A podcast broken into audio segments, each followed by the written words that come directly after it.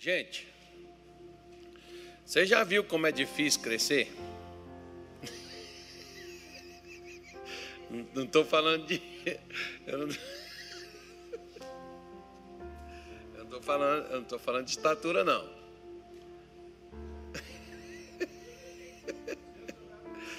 Não estou falando de estatura. Mas até estatura também, você já viu como demora? Né? Não vai assim, você não nasce hoje, amanhã você já tem bigode, né? O homem, né? Porque diz que mulher de bigode nem o capita pode, né? Por esse lado é bom. Mas, veja bem, né? você nasce, você vai ainda né? desenvolvendo, vai crescendo né? devagar. Mas a minha mãe dizia assim: devagar e sempre, até chegar à estatura perfeita. O missionário, por exemplo, diz que a estatura perfeita de um homem é que tamanho? 1,67m, né? Eu acho que é a estatura dele. Não sei. Você é que tamanho, estatura normal de uma mulher? Não fala. Não vai querer me processar, não. Eu estou rindo por um outro motivo. Depois o intercessor vai interceder. Aí nós temos um advogado junto ao Pai. Aí o que, que acontece? Nós temos a mesma coisa é espiritualmente. Espiritualmente também, nós precisamos crescer. O apóstolo Pedro, ele fala sobre a gente crescer na graça e no conhecimento de Jesus. Então, crescer também espiritualmente vai envolver tempo. Né? A gente chama o crescimento de amadurecimento. Tem pessoas que já chegaram a, a uma estatura é, de, um, de um homem, de uma mulher, mas não é tal. Né? Tem uns tem uns velhinhos, por exemplo, umas velhinhas que parece que não tem juízo ainda, né? não amadureceram, parece criança. Então, ou seja, não houve um amadurecimento. A pessoa tem que amadurecer espiritualmente. O crescimento é amadurecimento. Às vezes, como Paulo, por exemplo, Paulo falou que ele era como um abortivo. Ou seja, aquele cara que foi antes da hora, ele teve que virar alguma coisa. Não houve tempo para ele, para ele se tornar. Mas se você pegar, por exemplo, apesar de Paulo ser aluno de um dos melhores mestres na sua época, tinha um, um, um professor chamado Gamaliel. Então Paulo era aluno de Gamaliel. Aliás, toda pessoa né, tinha que eles sempre tinham professores, aqueles judeus bem assim, é, sábios, capacitados, eles tinham professores. Era obrigação você ter um rabino. E, aliás, o que comprovava, por exemplo, só um título assim, de curiosidade, o que, que dava anuência para comprovar que alguém era rabino? Se tivesse criança que o seguisse, o admirasse. Lembra que Jesus ia lá as crianças e os discípulos queriam tirar e ele mandou deixar? E até usou elas para dar um exemplo? Pois é. Então, é tipo assim, aquele pastor, por exemplo, que as crianças, aquele líder que as crianças não o admira, deve ter algum problema. Né? Deve ter alguma coisa em alguém, porque a, a, gente, né, irmão, criança é o futuro, e a criança é o agora, não é só o futuro, é o hoje, é o momento. Porque elas são influenciáveis. Né? E como, por exemplo, eu citei esse versículo com você, Jesus disse assim: aquele que não se tornar como uma dessas crianças, não pode ver o reino de Deus. Ou seja, as pessoas dizem assim: é porque criança é meiga, criança é inocente. Tem nada a ver uma coisa com a outra, porque eu conheço criança que parece um demôniozinho encarnado. Então não tem nada de meiguice, não. Pega a pedra, taca na cabeça do outro, pau, cabo de vassoura, e depois ainda fica rindo, depois que a outra criança sai chorando. Então não é, não é por aí, não. Né? Tem criança, por exemplo, que às vezes eu tinha. Eu tinha uma, um amigo, tinha não, tenho. Bom, eu acho que eu tenho, né? Não, eu sei que ele é. É meu amigo. É um pastor também.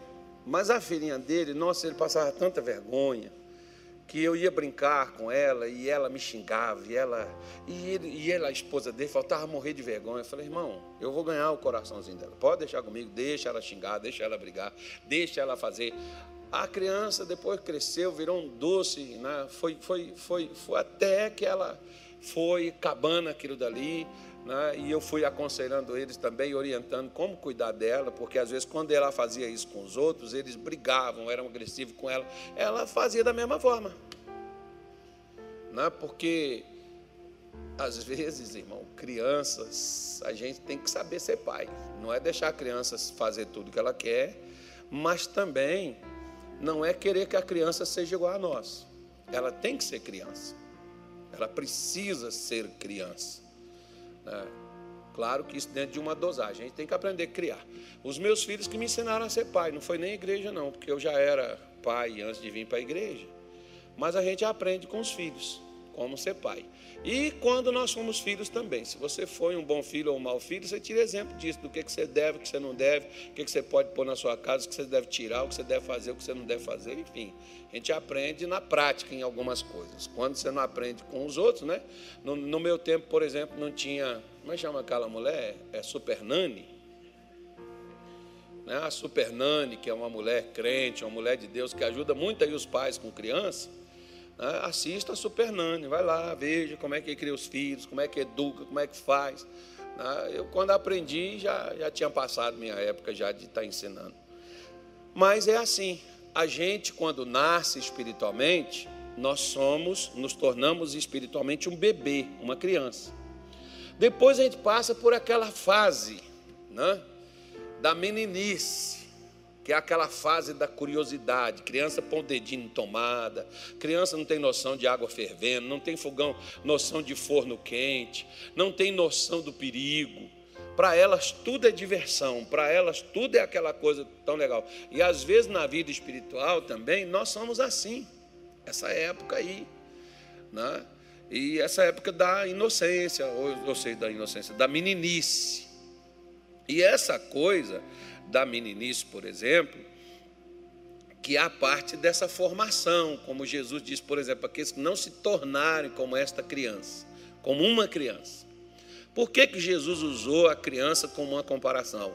Porque ele estava dizendo: a criança é como uma folha em branco, você vai escrever ela. No, no Provérbios 20, não sei quanto, quanto que é? É Provérbios o quê? Qual é o Provérbios? Eu nem falei de que se trata, né?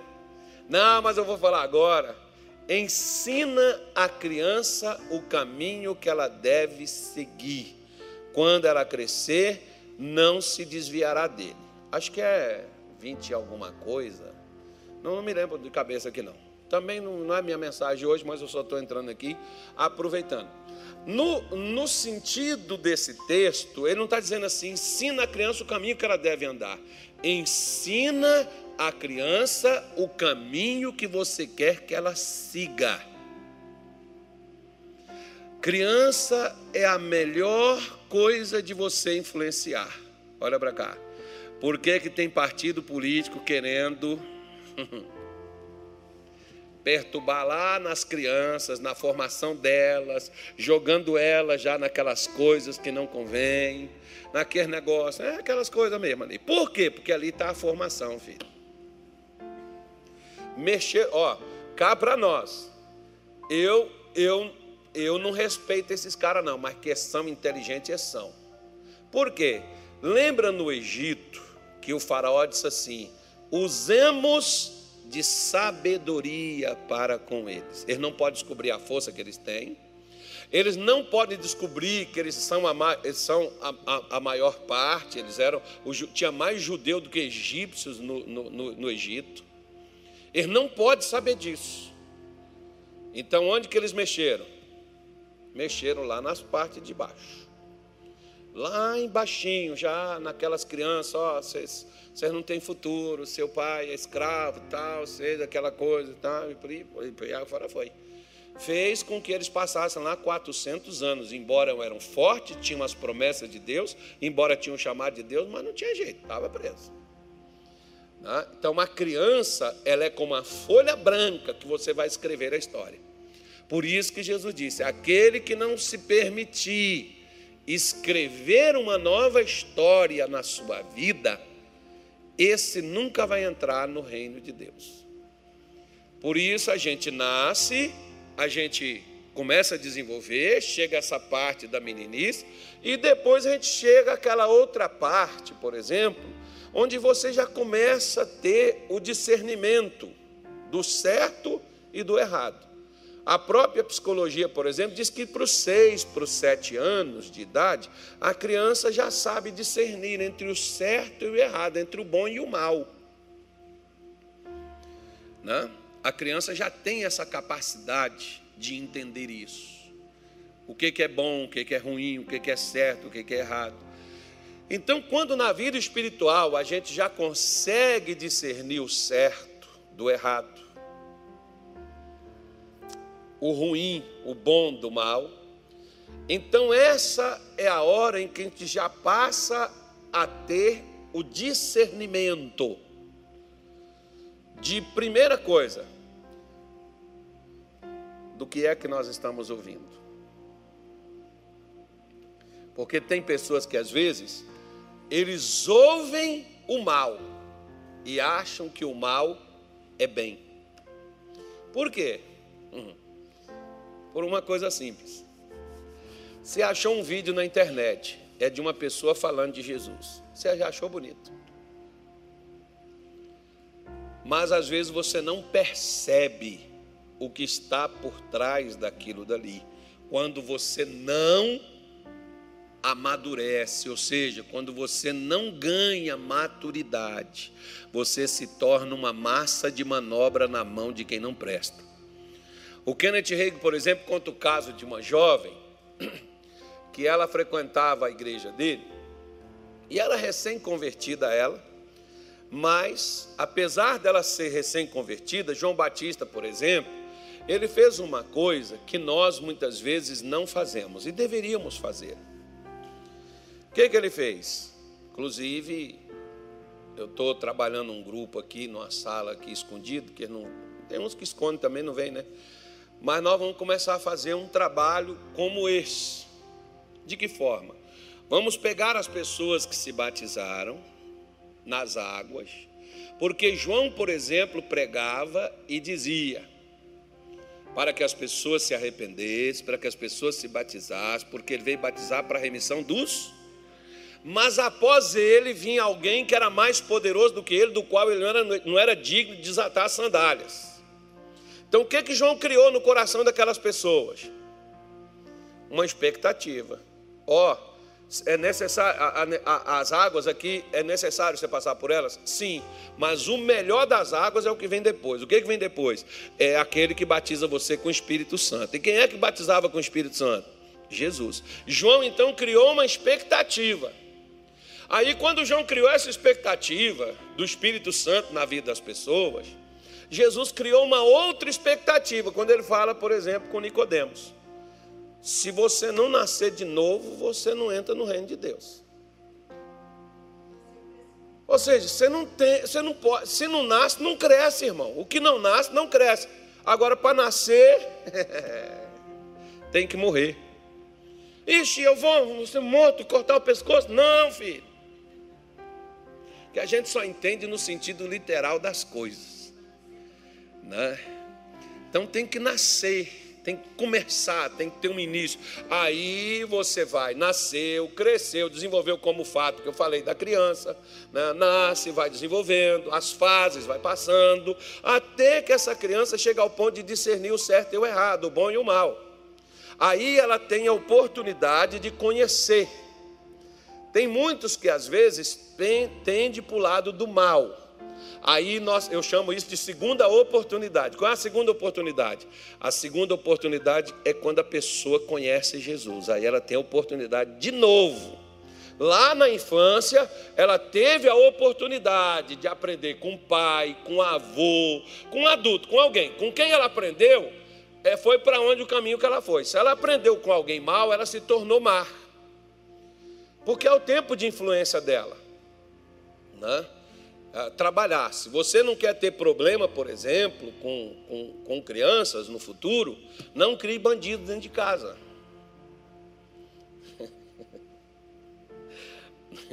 Deixa para lá. Eu não vou falar hoje sobre criação de filho, não, que não é esse o meu intento. Mas depois, uma hora, nós vamos falar à luz da palavra de Deus, que é o que, o que, o que Salomão está falando em Provérbios, acho que é 22, 4, né? Acho que parece que seja. É 22, 6. Ensina a criança o caminho que ela deve seguir. Então, ensina a criança o caminho que você quer que ela siga. Da mesma forma, você vê que da maneira natural é a forma espiritual que Deus também mostra para nós. Você precisa nascer, desenvolver, crescer, alcançar essa maturidade espiritual. Então, por exemplo, toda pessoa que batizou nas águas devia estar vindo nesse culto de quinta-feira. Por quê? Porque você precisa, se nasceu, tem que crescer, tem que desenvolver. Né? E todas aquelas pessoas, por exemplo, que ainda não são preenchidas ou que não têm ainda né, aquele posicionamento, aquele direcionamento, sabe aquelas pessoas que dizem assim: Eu não sei o que, que Deus quer de mim, devia estar aqui quinta-feira. Eu não sei qual é o meu chamado, devia estar aqui quinta-feira, para quê? Para poder descobrir. Por quê? Eu conheço pessoas, por exemplo, que antes de ir para a faculdade já sabem o que é da vida, mas tem pessoas que primeiro vai lá na faculdade, estuda um pouco, vê, não, não é esse curso aqui não, entra em outro, não, também não é isso não, entra em outro, é isso aqui, é o que eu vou viver na vida. Pronto. Ela descobriu. Mas ela descobriu o quê? Participando, vivendo, estando ali no meio. O problema é que às vezes a gente nem nasce, nem desenvolve e nem amadurece. Que crescer é amadurecer. Né? Eu estava hoje conversando com o gerente do Hotel Fazenda. Nós vamos fazer um, nós vamos fazer um, retiro de casais lá. Só vai casado. Né? Só vai o marido e a mulher. Não pode ir só um, não. Tem que ir os dois. Nem que for obrigado, mas tem que ir. Né? Nem que for o homem do lado de lá, a mulher do lado de cá. Quando sair de lá, já sai assim, agarradinha, bonitinho né? Vai, sai. Ou sai, ou a gente pega e amarra os dois juntos, prende amarra assim, prende ele. Quero ver se eles não ficam juntos.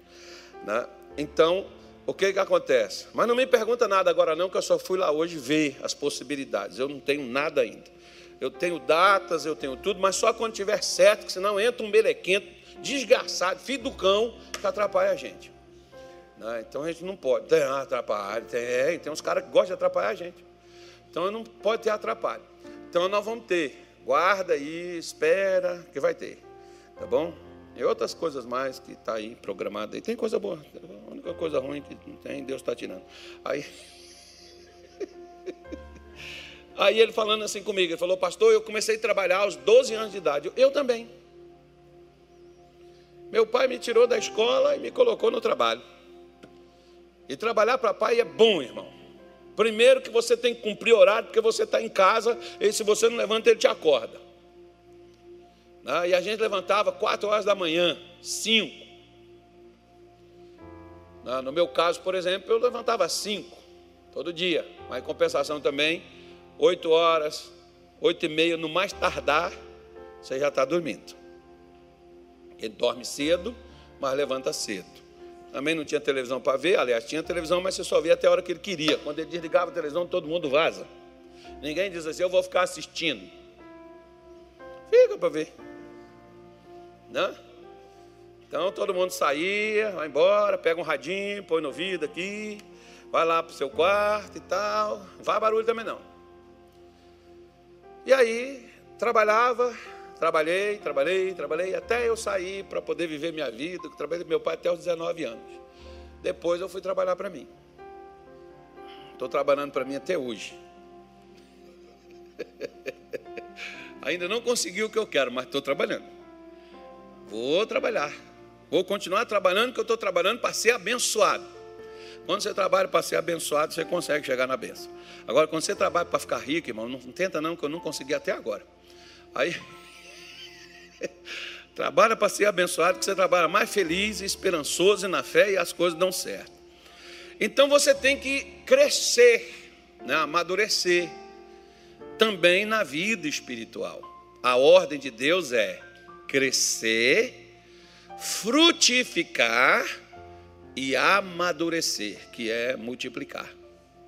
Você tem que multiplicar o crescimento que você obteve. Primeiro cresce, frutifica e depois multiplica. Que multiplicar é tornar pessoas iguais a tu, iguais a você. Então, por isso é importante que eu seja é, maduro espiritualmente, que eu amadureça espiritualmente. Porque às vezes, por exemplo, tem muitas pessoas que, apesar de estarem na igreja há muitos anos, elas não amadureceram. Como assim? Deixa eu te falar uma coisa. O missionário é um líder para mim e para todos os pastores na igreja. Se o missionário me chamar a atenção, por qualquer motivo, qual é a minha reação?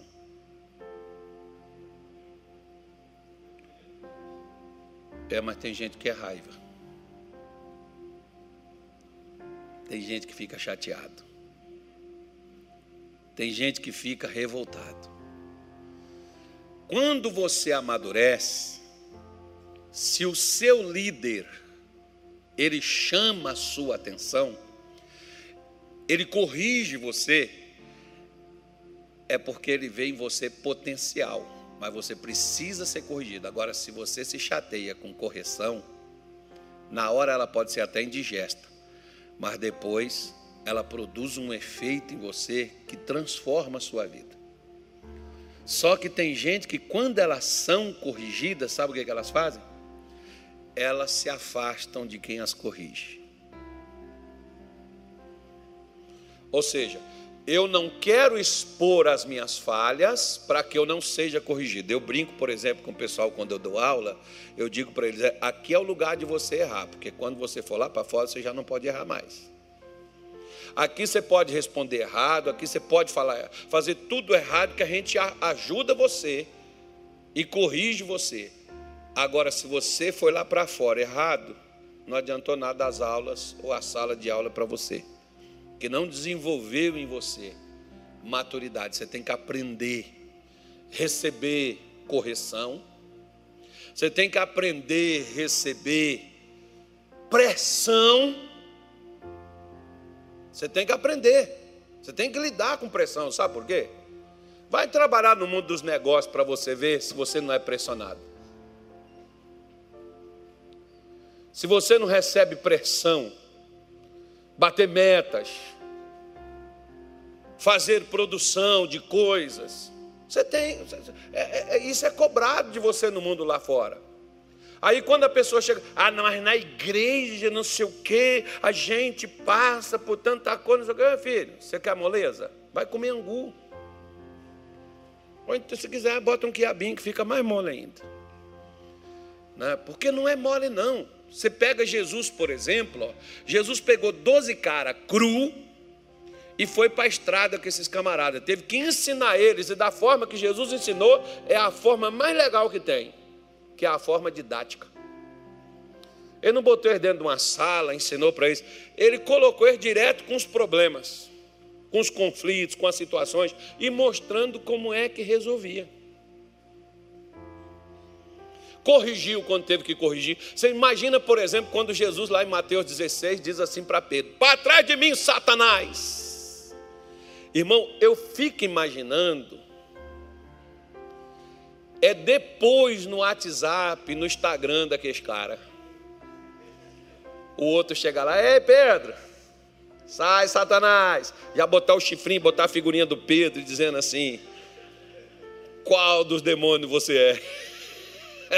É porque tem um grupo aqui da galera aqui, irmão. Eu, eu nem fico. Acabar de me mostrar uma sua. Você já viu, não? Não, você vai receber. Depois dá uma olhadinha no grupo, mas não olha agora não. Já botaram lá, falaram que está lá no grupo, que é tua. Né? Qual o seu nome? Fulano, e o seu nome? Fulano, e o seu nome? Deixa que ele vê. Ele vai ver, já em cima dele. Então, são essas coisas. Aí o, o camarada diz assim: é que eu não aguento isso, tal, que isso aqui me faz mal. Você tem que aprender a lidar com essas coisas. Até, por exemplo, a falta de maturidade faz você ficar na igreja como uma barata tonta, tentando acertar uma coisa, acertar uma outra, e você não faz nenhuma nem outra. Você tem que ter uma coisa onde você define, eu vou ser isso aqui, vou ser bom nessa coisa, que eu vou fazer uma coisa só, mas não tem problema aqui na igreja que eu não resolva nessa área. Porque você já viu que aquelas, aqueles crentes que quer resolver tudo? Tem encontro de, fulano, ele está lá. Tem encontro de Beltrano, ele está lá. Tem encontro de Beltrano, irmão, o que, é que você é afinal? Não sei, eu sou tudo. É tudo e não é nada, porque quando o camarada chega para mim e diz que ele faz tudo, eu já logo concluo uma coisa esse sujeito aí não faz nada. Ele é bombeiro, ele é eletricista, ele é mecânico, ele é advogado, ele é mestre de obra, ele é engenheiro, né? ele faz tudo, de tudo um pouco. Alguns até dizem assim, de tudo um pouco, pastor, de tudo um pouco é nada. Agora, se você só sabe fazer uma coisa, mas a coisa que põe na sua mão você resolve, nisso você é bom, significa que você amadureceu naquilo é naquilo dali que você tem que desenvolver, investir e soltar. Porque o amadurecimento ele vai fazer você descobrir justamente no que você deve fazer. É, Efésios 4, versículo 8, vamos voltar lá. Que a partir de lá e depois nós vamos pegar e eu vou falar algumas coisas aqui com você acerca de uns assuntos mais pertinentes hoje. Pelo que diz, subindo ao alto, levou cativo o cativeiro e deu o quê? Deu o quê? Deu dons aos homens. Lembra? Agora olha só, versículo 9, vai. Ora, isto ele subiu, que é, senão que também antes tinha descido às partes mais baixas da terra. Versículo 10. Aquele que desceu é também o mesmo que subiu acima de todos os céus para cumprir todas as coisas. Versículo 11. E ele mesmo deu uns para apóstolos. Ele, quem foi que deu? Ele. Apóstolos, profetas, evangelistas, pastores e doutores. Cinco ministérios. Em um desses aqui você precisa estar encaixado. Tá bom? Cinco ministérios tem aqui. Nenhum desses você deve participar dele. Eu quero cinco, pastor, acho difícil. Só Jesus teve até hoje, acho que ninguém vai alcançar essa proeza, não. Tá? Jesus tinha esses cinco ministérios aí. Nenhum desses aqui eu preciso estar dentro dele. Versículo 12, eu não vou parar aí não.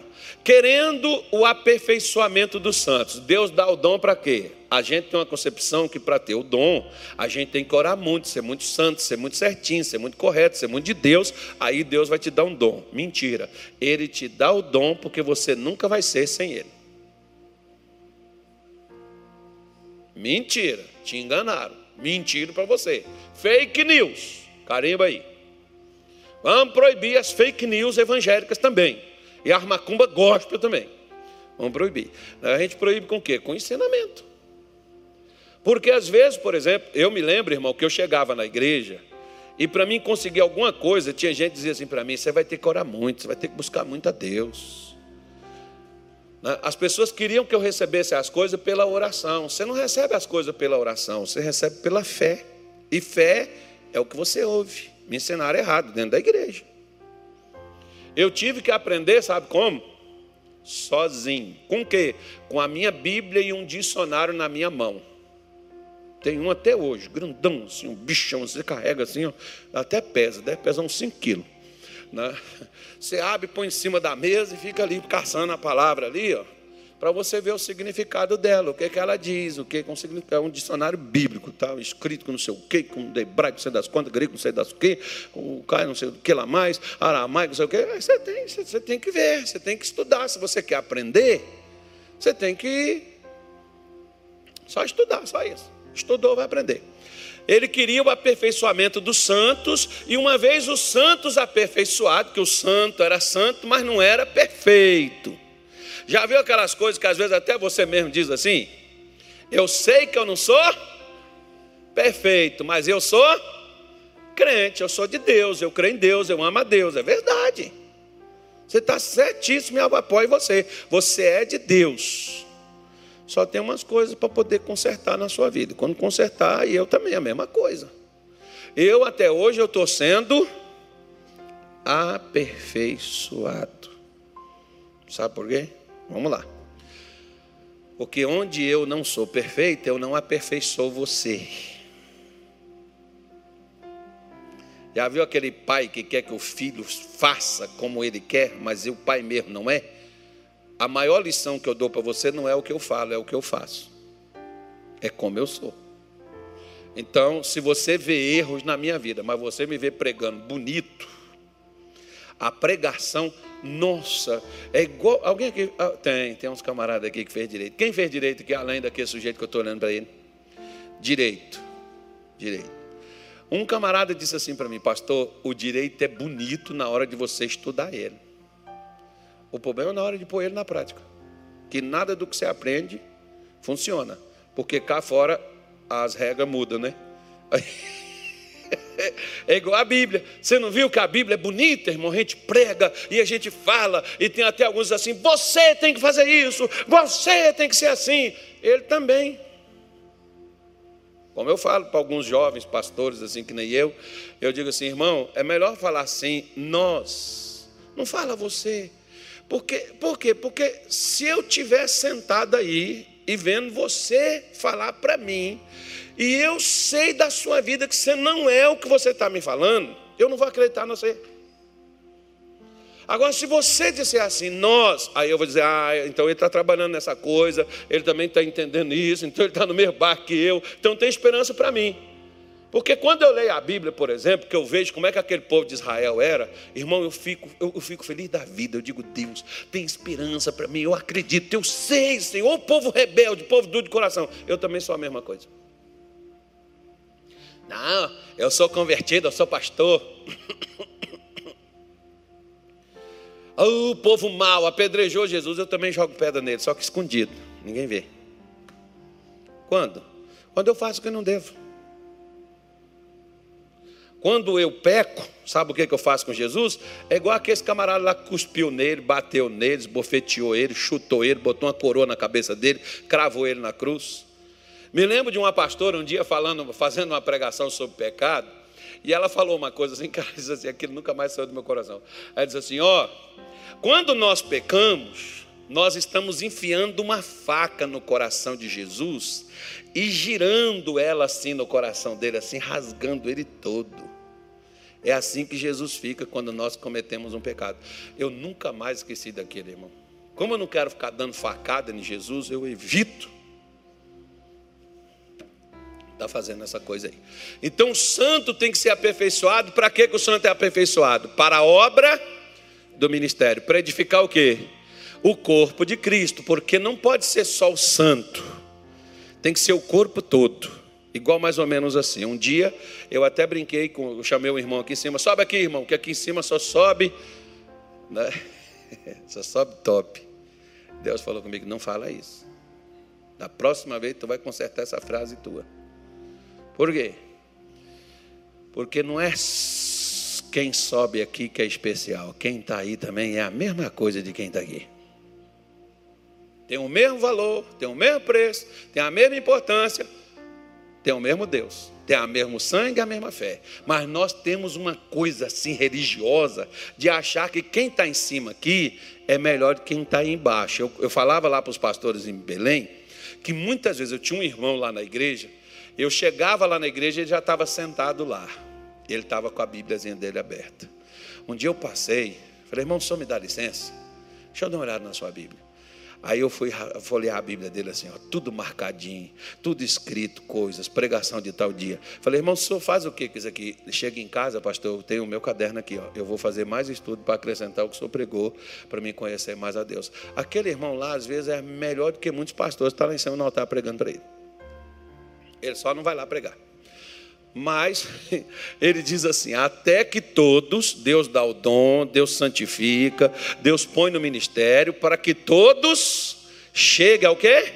A unidade da fé e ao conhecimento do Filho de Deus, a varão, varão perfeito, à medida da estatura completa de Cristo. Versículo 14. Por que, que Deus quer que eu seja, que eu cresça? Por que, por que Deus quer? Ele quer por causa disso aí, ó. Para que não sejamos mais o quê? Meninos o quê? Inconstantes. Sabe aquela pessoa que uma hora ela quer, outra hora já não quer? Uma hora ela já está, outra hora já não está mais. É inconstante. A pessoa não sabe o que ela quer da vida. Não. Você quer ser, você quer o quê? Você quer ser crente ou não? Tem gente que tem hora que ele quer ser crente, tem hora que ele não quer mais, tem hora que ele quer vir na igreja, tem hora que ele não quer mais. Quem são essas pessoas? Inconstante, não é demônio. Isso não é demônio, isso é inconstância. Isso é falta de definição levados em toda roda, toda, toda, é, todo vento, né? em roda por todo vento de doutrina, pelo engano de homens que falam o quê? Com astúcia enganam fraudulosamente. Olha para cá, deixa eu falar uma coisa para você. Primeira coisa, por que, que você fica ouvindo outros se você já tem comida em casa? Tem gente que hoje eu não sou contra, não. Tem gente que diz assim: ah, tem que proibir. Não eu não proíbo ninguém, irmão. Eu só falo com você uma coisa. Se lá em casa tem comida, eu prefiro comer a comida lá de casa do que comer fora. Nessa pandemia, o que foi de jovem que ficou assistindo live de pregador aí, que disse que o mundo ia acabar, que ia não sei o quê, e aquela coisa toda, eu falei, vai mesmo, irmão, tomara que acabasse essa noite. Ai, pastor, e como é que eu faço? Você vai morrer, irmão. E como é que, pastor, se eu morrer, para onde que eu vou? Não sei, ó, pelo jeito eu acho que é o um inferno. Pastor, pelo amor de Deus, você não pode fazer uma coisa dessa comigo. Ué, fica escutando essas desgraças aí, pô. Agora você vem para cá para me descatimbotizar a sua cabeça. Fui eu que botei esses parafusos na sua cabeça? Por que, que agora eu tenho que consertar? Porque tem pessoas, por exemplo, que pegam esse, essa, essas doutrinas. Ah, não, pastor, mas é que são as palavras bonitas, são as palavras interessantes que eu gostei, falou muito comigo. Tá bom, ok. Ah, porque na igreja nossa nós não, não, temos isso, né, pastor? Então eu fui lá pescar isso aqui, achei legal. Aí você quer que eu pego aquelas coisas e põe aqui dentro. É o que muitos querem. Ou põe dentro da sua vida e você acha que aquilo é o certo, daqui a pouco você está perdido sem saber qual é o certo mais você fica sem saber se vai para a direita, se vai para a esquerda, porque um diz uma coisa e outro diz uma outra. Você se perdeu e você se perdeu e foi enganado. Porque o engano, irmão, é aquilo que é muito parecido com a verdade. Aí eu vou voltar lá na história do Kenneth Reagan, da menina, que estava lá, foi batizada no Espírito Santo. E aí, ela foi numa igreja. Chegou lá na igreja, tinha um pastor novo né, de uma outra cidade, estava fazendo uma cruzada naquela igreja. Chamaram ela para ir, ela foi. Chegou lá, o pastor pregou e depois ele chamou lá na frente as pessoas para fazerem um pacto com ele. Levantou quase toda a igreja e foi lá na frente. A menina não foi. A colega dela levantou e foi, disse assim para ela: Você não vai não? Não, não vou não. Para que eu vou fazer pacto com o pastor se eu já tenho um pacto com Jesus? Vou não. Não foi. Meses depois, sabe o que, que aquele pastor fez? Voltou para aquela cidade, abriu um ministério lá e todas aquelas pessoas que fizeram um pacto com ele teve que ir para lá. Por que, que a moça não foi naquela doutrina daquele pregador? Que existe uma coisa chamada Espírito Santo que todo crente deve ter. Ele não é um acessório, ele não é um adereço. Ele é para te dar discernimento, compreensão, maturidade, capacidade, para você não se levar por essas coisas. Às vezes eu fico horrorizado com alguns pregadores, que eles passaram anos dentro de um ministério, para depois, sabe o que, que eles fazem? Eles descobrirem que eles não tinham chamado. e eles voltar para o trabalho que eles antes largaram para poder vir para o ministério. Ou seja, vieram para o ministério sem ter convicção do que era para fazer. Porque se tinha convicção quando entraram, por que, que sai? Se tem convicção do chamado. Porque eu vou dizer para você, irmão: ministério é trabalho, ministério não é fácil. Eu não saio porque eu sei quem me chamou. Motivo para sair eu tenho toda hora tem motivo para tudo quanto é lado. Mas tem uma convicção que eu sei quem me chamou. E o dia que me botaram para fora, eu continuo falando do que eu fui chamado para poder fazer. Se me botarem. Não, porque eu não sei também. Não, mas é problema de cada um. Então, se você... então você tem que entender, pelo engano de homens que com astúcia falam fraudulosamente, enganam fraudulosamente. Então, se nós não temos o Espírito Santo, nós não temos capacidade de discernir. Porque eu acho interessante é que às vezes, por exemplo, é igual aquela mulher. Ela está com o marido dela, está feliz, até que ela conheça um cara diferente do marido.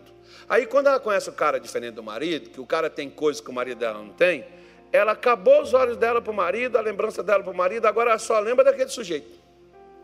Aquele cara que é o homem. Aquele cara que é o cara. É a mesma coisa. Como um dia, por exemplo, eu vi um pastor falar de um pastor que foi lá na igreja dele fazer a reunião, e quando o pastor desceu e foi embora, o pessoal levantou e saiu. Ele falou: Oi, gente, deixa eu falar uma coisa para vocês. Vocês moram aqui nessa cidade? Ele falou: Sim. O pastor está indo embora, né? Vocês estão saindo da igreja. Vocês vão embora? Só porque o pastor foi embora? Só esqueça que quem mora aqui sou eu. Quando você precisar do hospital, quando você precisar do gabinete, quem vai te atender sou eu. Esse pastor que veio aqui e fez o culto, ele não vai estar aqui não.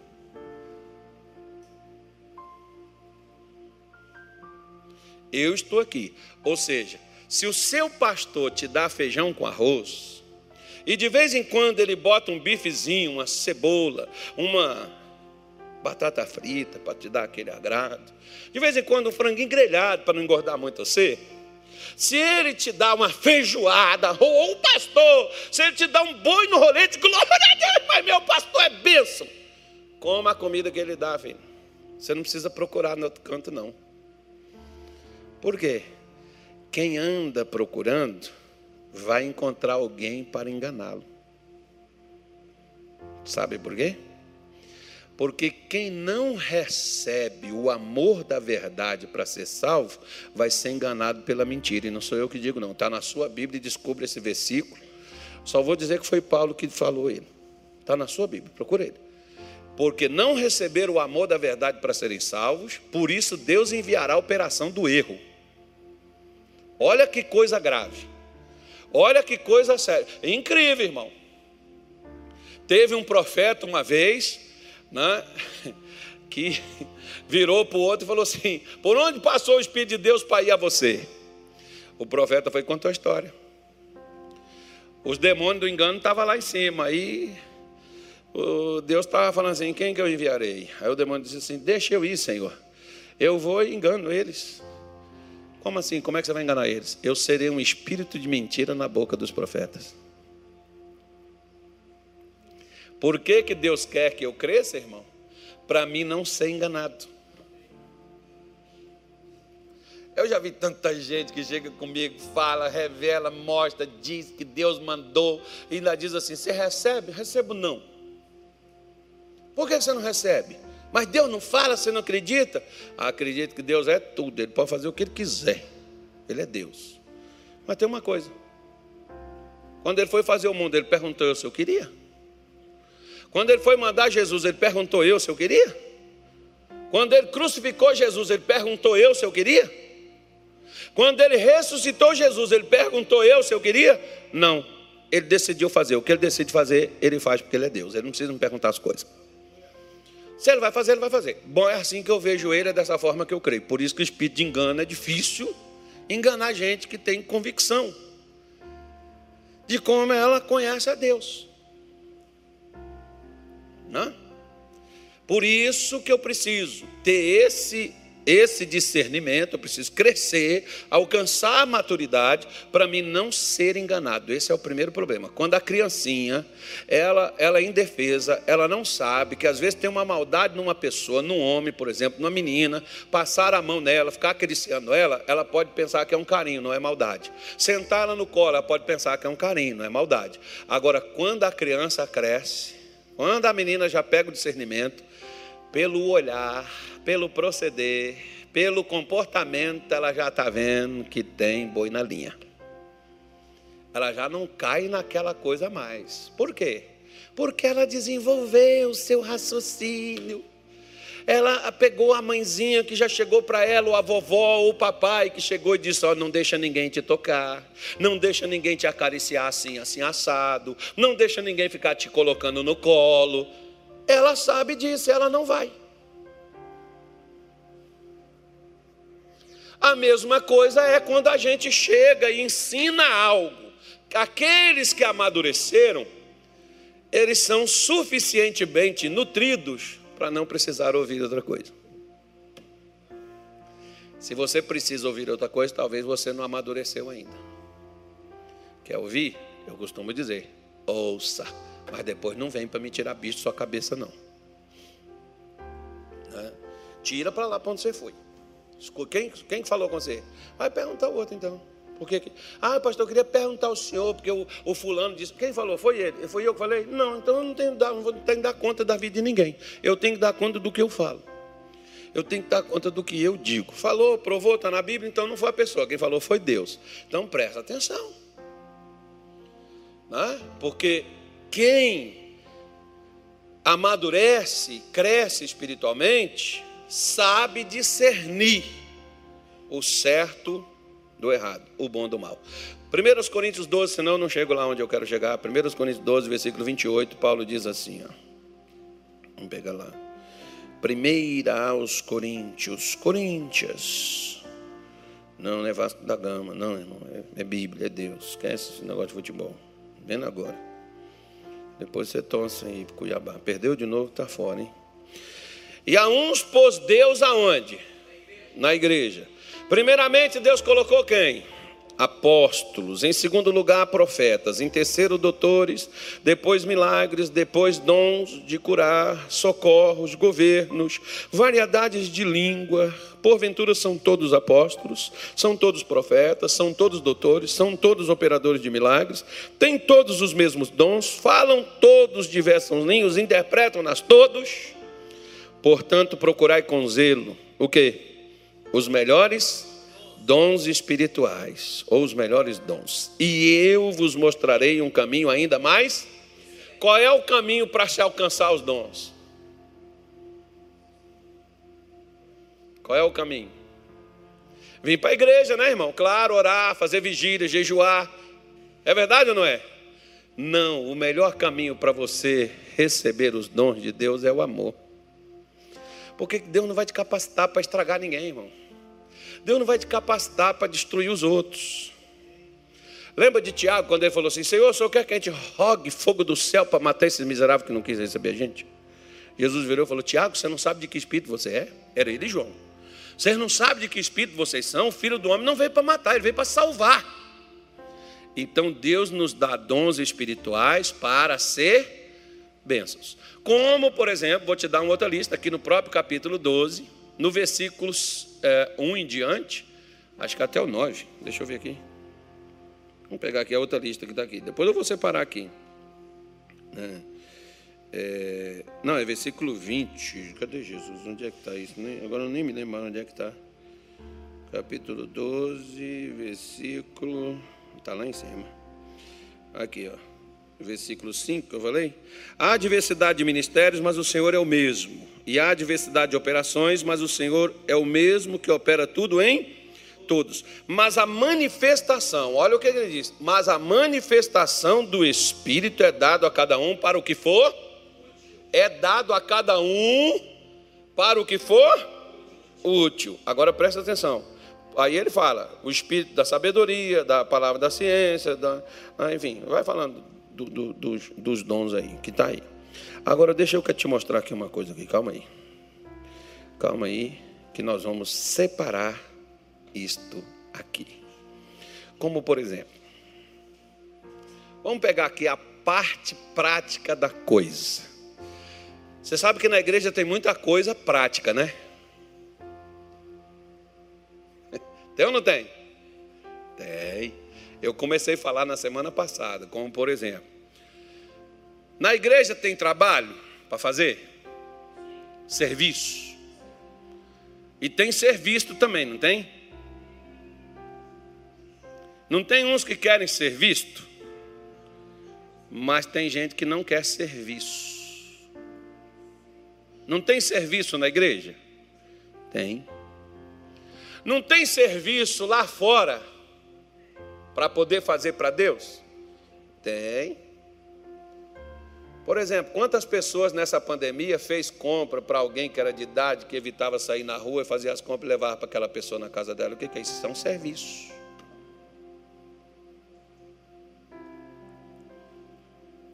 Como por exemplo, na igreja tem a parte operacional dela. Aqui, por exemplo, os jovens aqui, irmão, que é jovens assim, o jovem aqui é top dos top. O jovem aqui é, é de outro mundo. Os jovens aqui, eles têm os candeeiros. Lá o líder queria até aumentar mais. Falando, já chega, irmão, já está em brilho demais. Não precisa iluminar mais nada, não. A candeia já está boa. Né? Eles têm os candeeiros. Aí eles têm também, como é que chama lá? O...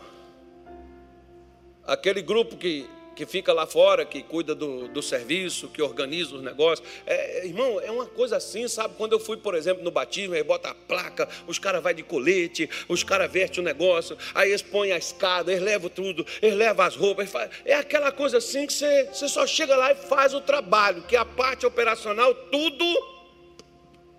Eu espero que no próximo eu não queime a língua. Porque. Quando elogia demais, né, irmão? Aliás, tem, tem gente que diz assim: ó, quando elogiar, você abre os olhos. Então, como é que chama essa turma aí? Do? É o apoio, é o pessoal do apoio, irmão. Né? Eles levam até o apito, os caras, pi, pi, pi, pi, foi até o guarda, né? Então, só aquela parte ali do serviço. Você vê, por exemplo, aqui, né, tem, tem os obreiros, aí os obreiros ficam ali no estacionamento para mostrar onde é que estaciona, para dar ali aquela, aquela, né, aquela, aquela olhada ali no seu, seu automóvel ali, enquanto você vem para o culto. E aqui no banheiro você vai ali, tem uns advogados, médicos, seja lá o que for o obreiro que ele é.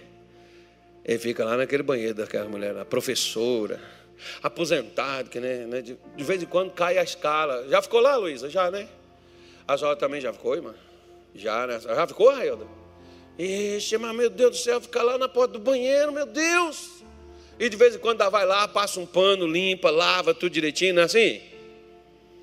Eu olho para aquilo assim, eu acho aquilo assim fantástico, sabe? Tem aqueles que ficam ali na porta da igreja recebendo os irmãos, conversando com eles, trazendo. Tem aqueles que na hora do culto, o pastor já está pregando, aí quando a igreja está assim cheia, quase sem lugar, que não é o problema nosso agora, que a igreja não está cheia mais, né? Mas vai encher, vai. Não é só de vento, não, vai encher. Aí o obreiro já vai, já vê onde tem um lugar, já pega a pessoa ali no meio, naquela cadeira assim, vai lá, senta lá. Né? É o trabalho, é o serviço. Eu falei até de Marta, lembra que o pessoal critica sempre Marta, porque Maria estava lá sentada ouvindo e Marta estava lá trabalhando? Deu exemplo do dia das pessoas aqui, que tem a reunião de pastores, terça-feira vai ter, a senhora vai vir, dona Ana?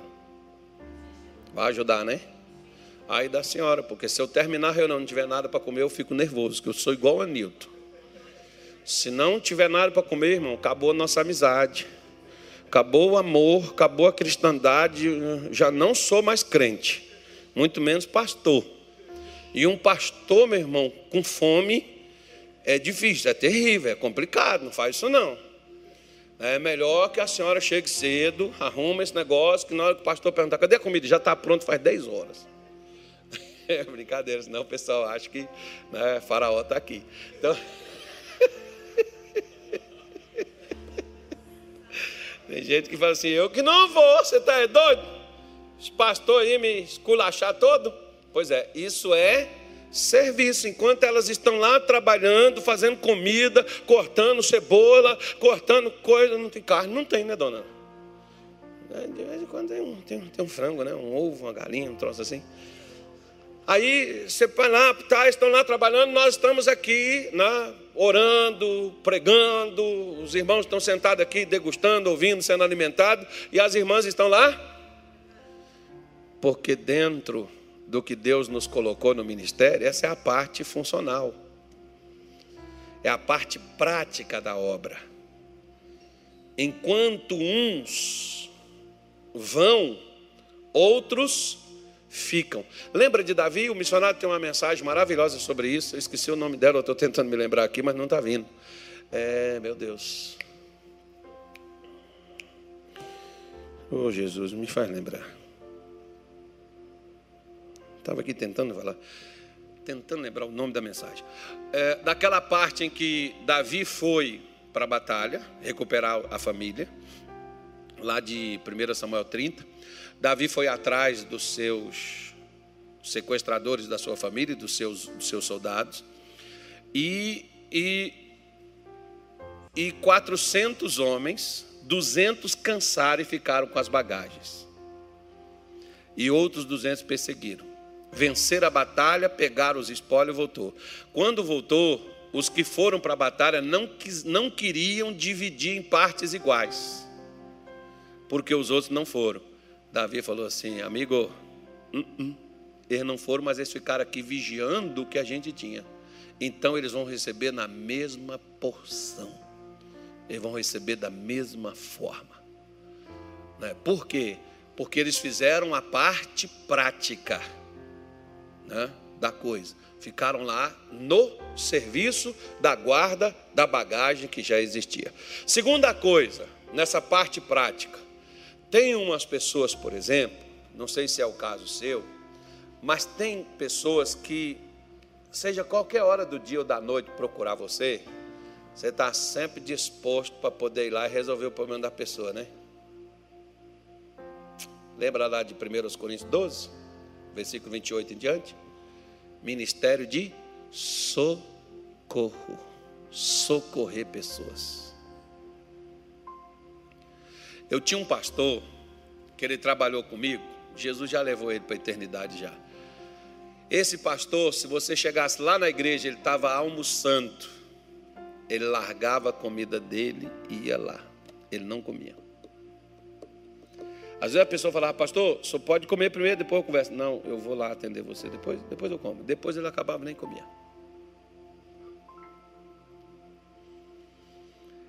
Eu já não sou assim, irmão. Eu não tenho esse ministério.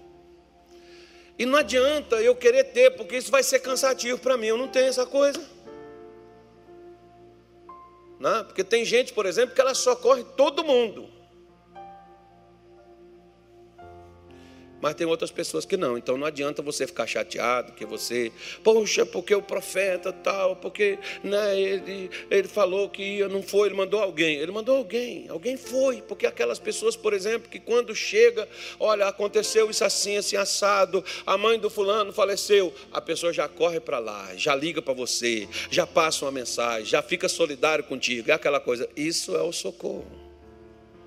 Aí tem pessoas que dizem assim, como um dia uma pessoa falou isso comigo, ah, porque eu avisei aqui na igreja, mas não foi nenhum pastor, você avisou aqui na igreja, e para quem você avisou, foi alguém da igreja? Foi, está suficiente, é aquela pessoa que tem o ministério do socorro, foi lá contigo. Não, mas eu queria era o pastor. Ai, irmão, tem crente, é difícil, né? Gente do céu, eu não sou fácil. É por isso que eu falo isso. Eu não sou fácil. É complicado, irmão. Se você foi socorrido, seja por quem foi, está lá o ministério presente. Aquela pessoa faz parte do ministério, ela faz parte da obra, ela faz parte do corpo, então o ministério está lá. Você tem essas coisas, por exemplo, eu sei que. Né, Tem uns jovens aqui, por exemplo. Não, não vou falar. Eu falo, Vitória, não. Fala não, né, Vitória? Tem uns que às vezes deixam de cuidar da vida deles para cuidar da vida dos outros, né? Porque é um ministério. É verdade. A pessoa deixa de fazer coisas, deixa de cuidar dela para ir cuidar dos outros. É o ministério. Quem tem o ministério faz isso. Quem não tem, irmão, tem que só aplaudir quem tem. Tem outra coisa. Aquele que tem, não se acha que você é mais espiritual do que o outro, porque aquele outro que não tem o seu ministério tem outro ministério que você não tem. E você fica falando mal dele, uma hora você pode precisar dele no que ele tem, você vai ficar sem. É melhor a gente ser irmão, ser amigo, ser companheiro. não ficar com inveja, não querer o dom do outro, porque tem uns irmãos na igreja que eles são assim. Eu conheço quem tem esses negócios assim, eu conheço só de você. Alguém falar, não sou eu, porque se eu falar com qualquer um, todo mundo vai mover, porque é o pastor, o pastor mandou, líder estadual. Agora, quando é irmãozinho comum, o irmãozinho normal, que a pessoa fala, ô pastor, eu queria avisar o senhor, eu posso viajar. Tem pessoas que viajam, vai para outra cidade para acudir a pessoa. Você lembra de um testemunho de uma senhora na, na, na, no início da pandemia? Acho que vocês não se lembram, no domingo. Uma senhora disse que Deus fez ela pegar o carro dela, comprou umas cestas básicas, colocou dentro do carro e foi dirigindo até chegar numa casa, não sei para onde aqui para dentro. Ela levou essa cesta nos lugares aí. O que é isso? Isso é socorro. E eu não, Deus não manda eu pegar a cesta, botar dentro do meu carro, levar. Eu posso ir buscar.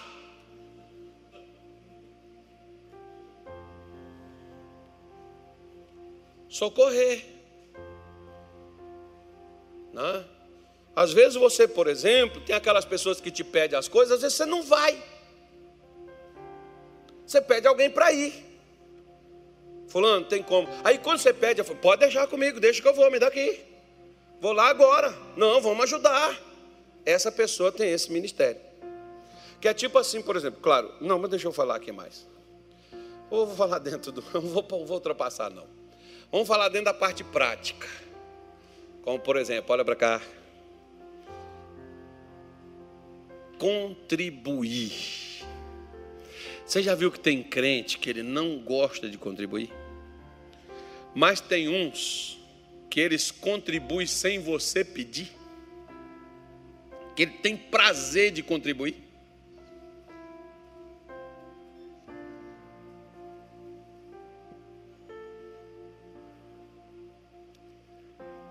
Quem tem um desses dons de 1 Coríntios 12, 28, de 1 Coríntios 12, 5 em diante, de Efésios 4, quem tem esses dons,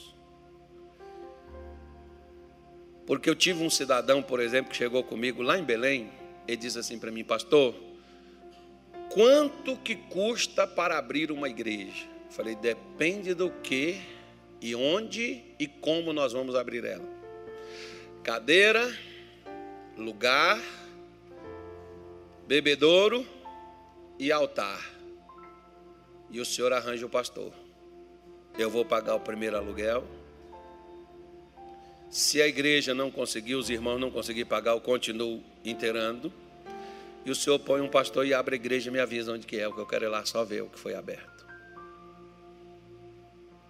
Nós abrimos várias igrejas assim no Pará patrocinada por irmãos que frequentavam a igreja só no domingo. Não fui eu que falei, eles que vieram comigo pedir para contribuir. Lembra daqueles crentes lá de primeira, acho que é primeira Coríntios, segunda Coríntios 8, né? Eu acho que é segunda Coríntios 8 lá da Macedônia, que eles chegaram em Paulo para contribuir. E Paulo sabia da pobreza deles, da condição financeira deles, mas eles propuseram contribuir. Lembra da igreja de Filipos, lá de Filipenses 4, que eles pediram a Paulo para ensinar eles acerca de dar e receber? Pois é, tem pessoas que sabem que a igreja vive de contribuição, que o ministério vive de contribuição, mas eles só contribuem se o pastor pedir. E ainda critica ainda quando o pastor pede. Ainda acham ruim. Para que essa pedição? Porque não dá. Se desse, o pastor não pedia. Você lembra lá, por exemplo, que Moisés, olha só que coisa fantástica, irmão. Êxodo 35, Êxodo 25, dessas duas passagens você vai ter o mesmo texto. Deus chega para Moisés e diz assim: Moisés, pede àqueles cujo coração mover-se voluntária. É essas pessoas aqui, ó, que não são obrigadas a contribuir e elas se prontificam. Essas pessoas que têm esse ministério, Moisés, elas vão contribuir. Pede para elas que me tragam uma oferta. Ouro, prata, aquele que tiver ouro vai trazer ouro, o que tiver prata vai trazer prata, o que tiver pele de texugo vai trazer a pele, o que tiver tinta vai trazer a tinta. Essas pessoas tem pessoas, por exemplo, que olha, a gente pede na igreja, a gente pede o dízimo, a gente pede a oferta, a gente pede o patrocinador. E se você falar assim, irmão, preciso de uma lata de tinta, igual aqui, por exemplo, vou precisar de uma lata de tinta para pintar aqui. O dia que eu precisar, eu vou pedir. E o dia que eu precisei para pintar ali a grade, eu pedi, os irmãos deram na hora. São pessoas que têm esse ministério de contribuir. Ó, cacau. Lembra de Romanos não, é Lucas 8. Tinha três mulheres. Lembra delas? Essas mulheres sustentavam o ministério de Jesus, elas contribuíam para que Jesus continuasse fazendo o que ele fazia. Três mulheres. Está na nossa Bíblia. Quer ver? Bora lá. Já que eu toquei no assunto, né? Vamos ler Lucas Lucas, o que, que eu falei? 13, né? Sei lá, nem sei onde é que está isso. Eu acho que seja, penso eu na minha cabeça que seja.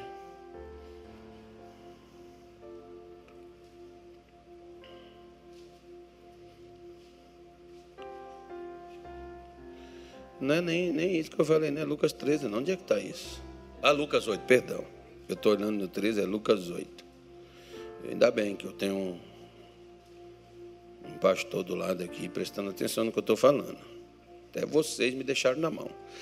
E aconteceu que depois disso, que andava de cidade em cidade, de aldeia em aldeia, pregando e anunciando o evangelho do reino de Deus. E os doze iam com ele, e também algumas mulheres que haviam sido curadas de espíritos malignos e de enfermidades. Maria, chamada Madalena, a qual saíram sete demônios, Joana, mulher de Cusa, procurador de Herodes, e Susana, e muitas outras que os serviam com suas fazendas. O que é fazenda? Bens. Qual era a forma delas fazerem o trabalho do ministério? Contribuir. Por isso que quando o missionário fala, por exemplo, olha, você que tem um chamado para ser um patrocinador, porque tem pessoas, irmão, que ela não vai, o chamado dela não é para ir para o altar, não é para ir para o microfone, não é para ir para uma igreja, não é para ir para o Marrocos, não é para ir para a Ucrânia, o chamado dela é contribuir, é o ministério dela é o dom dela. Deus chamou pessoas para isso. Você lembra que Paulo falou: são todos apóstolos, são todos profetas, todos é a mesma coisa? Ora, você viu o que passou ali na porta da igreja agora? O caminhão do lixo. Pois é. Enquanto nós estamos aqui escutando a palavra de Deus, tem gente lá fora recolhendo o lixo. Se não tem aquelas pessoas para recolher o lixo, como é que vai ficar o lixo que nós jogamos para fora, irmão?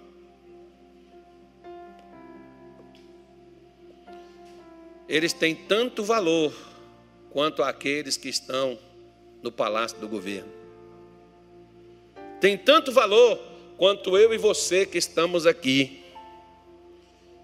Não importa, tem uns que quando eles têm assim um curso superior, quando eles têm assim uma, uma, um escritório de uma dentista assim bem renomada, bem, bem chique, né? O escritório dela, o consultório dela tá bonito, rapaz. Dá vontade de chegar lá, arrancar até dentes tudo. Aí né? Escritório desse. Aí ela pensa assim: é, eu estou aqui na nata da sociedade, eu não sou com essa gentalha aí, não. Não misturo com essa galera, eu estou em outro nível. Deus o livre. Né? Então você tem essa parte que você contribui com as coisas. Existem pessoas que é para isso. Você vê, por exemplo, ó, é, aquele, aquele, aquele negócio lá é, daquele procurador. Procurador não, o que é aquele nome? Sei que, não vou falar o nome dele também não. Não vou falar também não. Ele foi condenado aí a pagar não sei quantos mil aí, devolver para um negócio aí que foi feito, que foi preso, depois foi solto, depois largou, depois vitou, aí pronto, pagou, tem que pagar. Aí o cara falou lá, juntou todo mundo nos PIX e juntou 500 mil e doou para o camarada. Contribuição. Você contribui. Não é só na igreja, não. Porque tem pessoas, por exemplo, que elas não contribuem nem com os impostos. Elas não pagam. Nem os impostos que devem. Você vê que Jesus disse assim: dá a César e a Deus o que é de Deus. Nem o que é requisitado a pessoa faz, imagina o que tiver que contribuir. Que vai vir, que vai vir como uma, né? Que vai vir como uma, uma direção. A última coisa desse quadro de hoje aqui, que é a parte prática. Depois, semana que vem, a gente passa para outra área, né? É a misericórdia. Lembra do do samaritano? Lembra que o sacerdote passou, viu o cara caído e passou? Estou atrasado, preciso ir para o culto lá que o pastor Carlos vai, vai brigar comigo se eu chegar atrasado. Moço, dá licença, ó. Se fosse em outra hora, eu atendi você, tá bom? Mas como eu preciso ir para o culto, não, dá, cara. Aguenta a mão aí, que se eu for lá no culto, terminar a reunião mais cedo, eu volto aqui. Se eu passar aqui, se você estiver aí, eu ainda te dou uma força. Aí depois veio o ajudante do, do, do sacerdote, passou lá também falou: Rapaz, eu estou atrasado, que o sacerdote já até foi na minha frente, eu preciso correr, chegar lá e atender ele. Mas qual era a prioridade ali, irmão? Era o culto ou uma pessoa que estava sofrendo?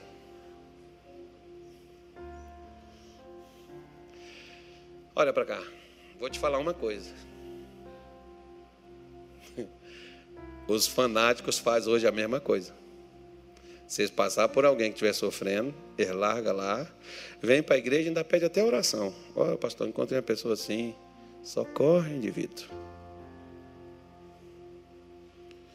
Se o senhor pudesse lá, se o senhor pudesse lá socorrer essa pessoa, não, por que, que você não faz? Esse dia teve uma pessoa que arranjou um cara aí que estava precisando, mandou vir me procurar. Por que, que não socorreu ele? Não. Ou seja, você quer que eu sensibilize, que eu veja, resolva o problema do outro que você viu e você não resolveu? Cadê a sua misericórdia? Onde está sua misericórdia? Porque Jesus pega e diz assim: quem foi que teve misericórdia? Quem mostrou compaixão por aquele homem? Foi aquele que parou e socorreu. Aí Jesus estava dando ilustração disso e mostrando quem é o seu. Quem é o seu próximo? Seu próximo é aquela pessoa que precisa de você e você para para socorrer ela. Ela não precisa ter a sua crença. É você ter misericórdia. Esses dias, por exemplo, eu estava na rua e vi um senhor, não sei se ele está treinado ainda com aquela varinha e ele tem a deficiência visual, e ele ia bater direto com o carro. Falei, poxa, eu não vou deixar ele machucar. Não, porque tem uns que às vezes, se você fala, eles não gostam. Se você tenta tirar, eles também não quer. Eu falei, bom, se ele brigar comigo, mas pelo menos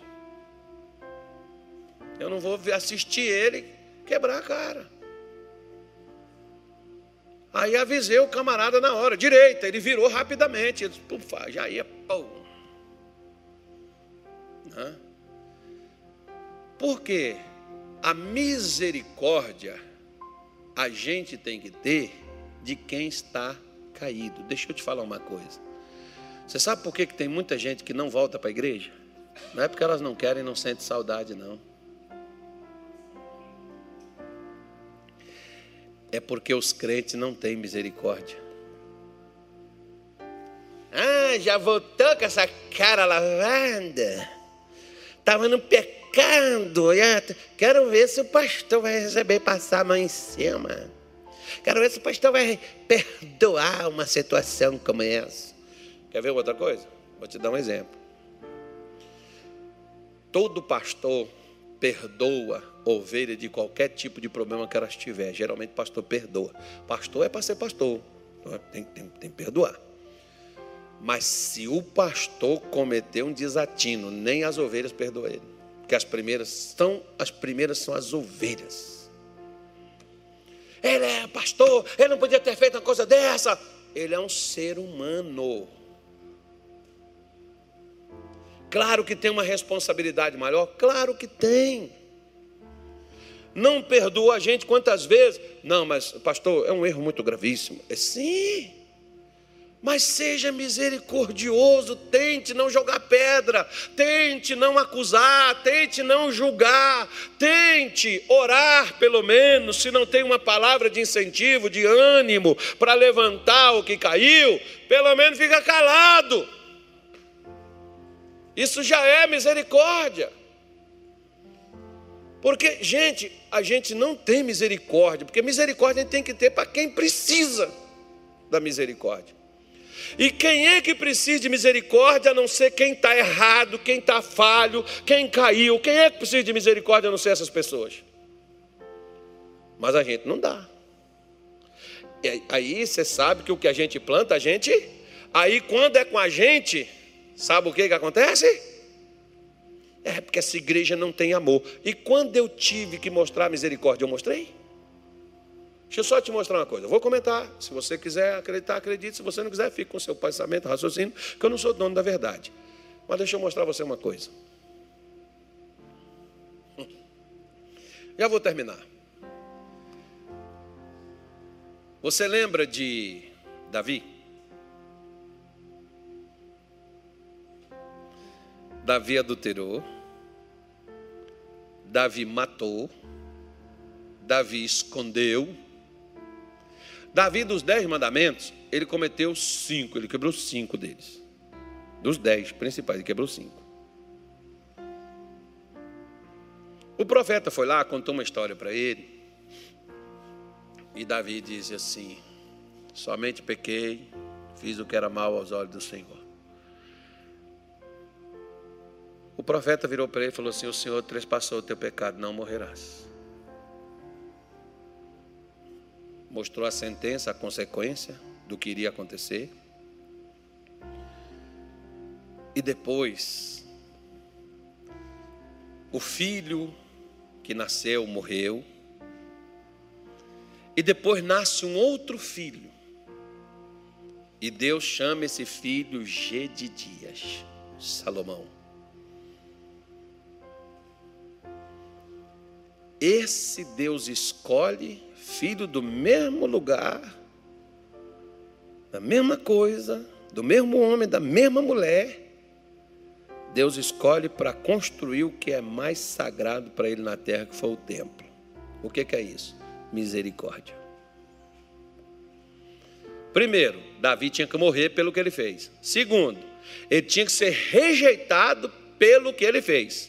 E ele foi escolhido após se arrepender né? Porque as, eu posso me arrepender e quero perdão. Os outros não podem, porque os outros tá errado, porque se errou é porque não era de Deus, né? essas coisas todas que os crentes fazem, né, irmão? O crente é fantástico.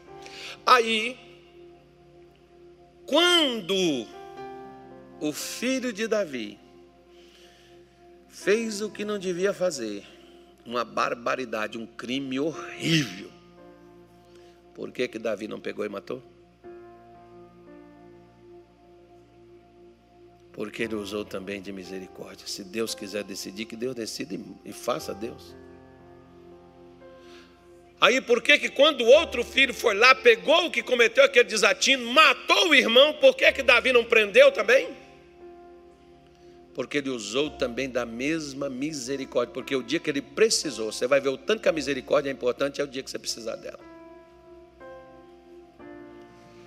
O dia que você precisar de um perdão e você não achar, Aí você vai ver o quanto que é bom e é importante a misericórdia. Então, portanto, filho, se você quiser que seja usado de misericórdia com você, Jesus disse: Bem-aventurados são os misericordiosos. Porque eles o quê? Misericórdia para quem usou de, porque até no dia do juízo Deus vai olhar para mim se eu fui misericordioso com você, se eu fui misericordioso com quem falhou, com quem errou, com quem precisou do meu perdão, quem precisou da minha mão estendida, quem precisou eu de arrancar a faca que cravou aqui em mim, e ao invés de cravar em você, te dar uma flor, uma rosa, uma bênção, qualquer outra coisa, te dar o perdão.